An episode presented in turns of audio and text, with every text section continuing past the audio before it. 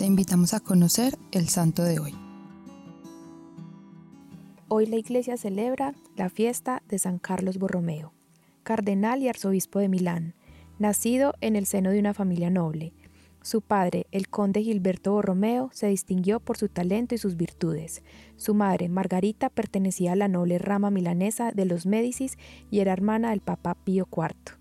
A sus 12 años hereda una abadía y aunque era muy joven solicitó a su padre que las rentas de este beneficio debían ser para los pobres y en la educación del mismo para llegar a ser un día digno ministro de la Iglesia. A los 21 años obtuvo el doctorado en Derecho Civil y Derecho Canónico en la Universidad de Milán. La dignidad y seriedad de su conducta hicieron de él un modelo de los jóvenes universitarios.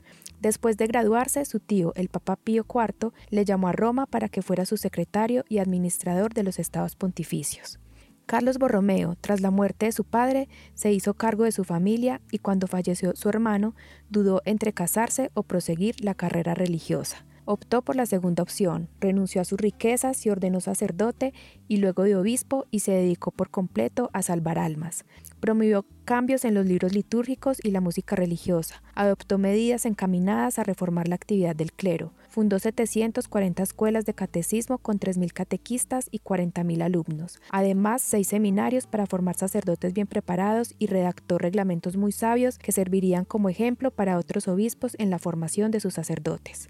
A sus 22 años tenía grandes responsabilidades, cantidad de trabajo que San Carlos podía despachar sin apresurarse nunca, planeando cada actividad de manera metódica. Encontraba todavía tiempo para dedicarse a su familia, oír música y hacer ejercicio. Vivía en la opulencia, condición a la que eran obligados los cardenales viviendo en un palacio, pero en su corazón estaba desprendido de todo bien material. Tenía por regla confesarse todos los días antes de celebrar la misa. Tenía el mayor respeto por la liturgia y jamás decía una oración ni administraba ningún sacramento apresuradamente aunque tuviera prisa. Fue amigo de San Pío V, San Francisco de Borja, San Felipe Neri, San Félix de Cantalicio y San Andrés Avelino, y dio la primera comunión a San Luis Gonzaga, que tenía entonces 12 años. Cuando pudo regresar a su diócesis en Milán, empezó a trabajar enérgicamente en su reforma. Su primer paso fue la organización de su propia casa. Se mostró sumamente severo consigo mismo. Sus ingresos económicos eran pocos y la mayor parte de las obras eran donadas a la caridad. Se oponía al lujo. La generosidad de San Carlos dejó un recuerdo imperecedero.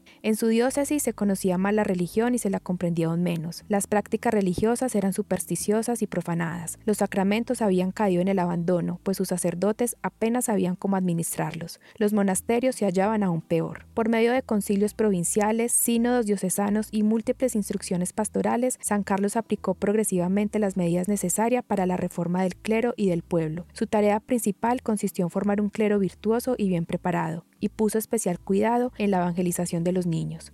Fue uno de los hombres más eminentes en teología pastoral para remediar los desórdenes ocasionados por la decadencia espiritual de la Edad Media y por los excesos de los reformadores protestantes. Decía que a todo apóstol y sacerdotes debían sobrarle trabajos para hacer en vez de tener tiempo de sobra para perder. Con un amor paternal y ardientes exhortaciones y poniendo en práctica los decretos de los sínodos, doblegó poco a poco a los obstinados y llegó a vencer dificultades que habrían desalentado aún más a los valientes. Tenía un defecto en su lengua que dificultaba su lenguaje. Decía su amigo Aquiles Gagliardi, muchas veces me he maravillado de que aún sin poseer elocuencia natural, sin tener ningún atractivo especial en su persona, haya conseguido obrar tales cambios en el corazón de sus oyentes. Hablaba brevemente con suma seriedad y apenas se podía oír su voz, sin embargo sus palabras producían siempre efecto. Cuando llegó la peste, el arzobispo no se contentó solo con orar, hacer penitencia, organizar y distribuir, sino que asistió personalmente a los enfermos, a los moribundos y acudió en socorro de los necesitados. Fundó una congregación de sacerdotes seculares llamados Oblatos de San Ambrosio,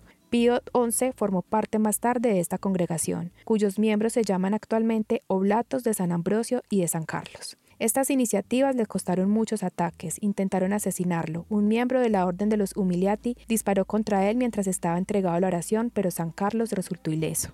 En el año de 1584 decayó la salud del santo. Murió apaciblemente a sus 46 años. San Carlos fue oficialmente canonizado por Pablo V el 1 de noviembre de 1610. Señor Jesús, qué propicio es hablar hoy de San Carlos Arzobispo y su impecable vocación justo en una época de ataques a nuestra iglesia y tanta división. Te pido guíes y cuides a nuestro Papa actual y a nuestros sacerdotes. Ilumínalos para que a ejemplo de San Carlos puedan reformar la Iglesia siempre a favor de las almas y nuestra santidad. Y te invito hoy a ofrecer una oración por tu párroco y un pequeño sacrificio por nuestro Papa Francisco, quien siempre nos ha implorado oración.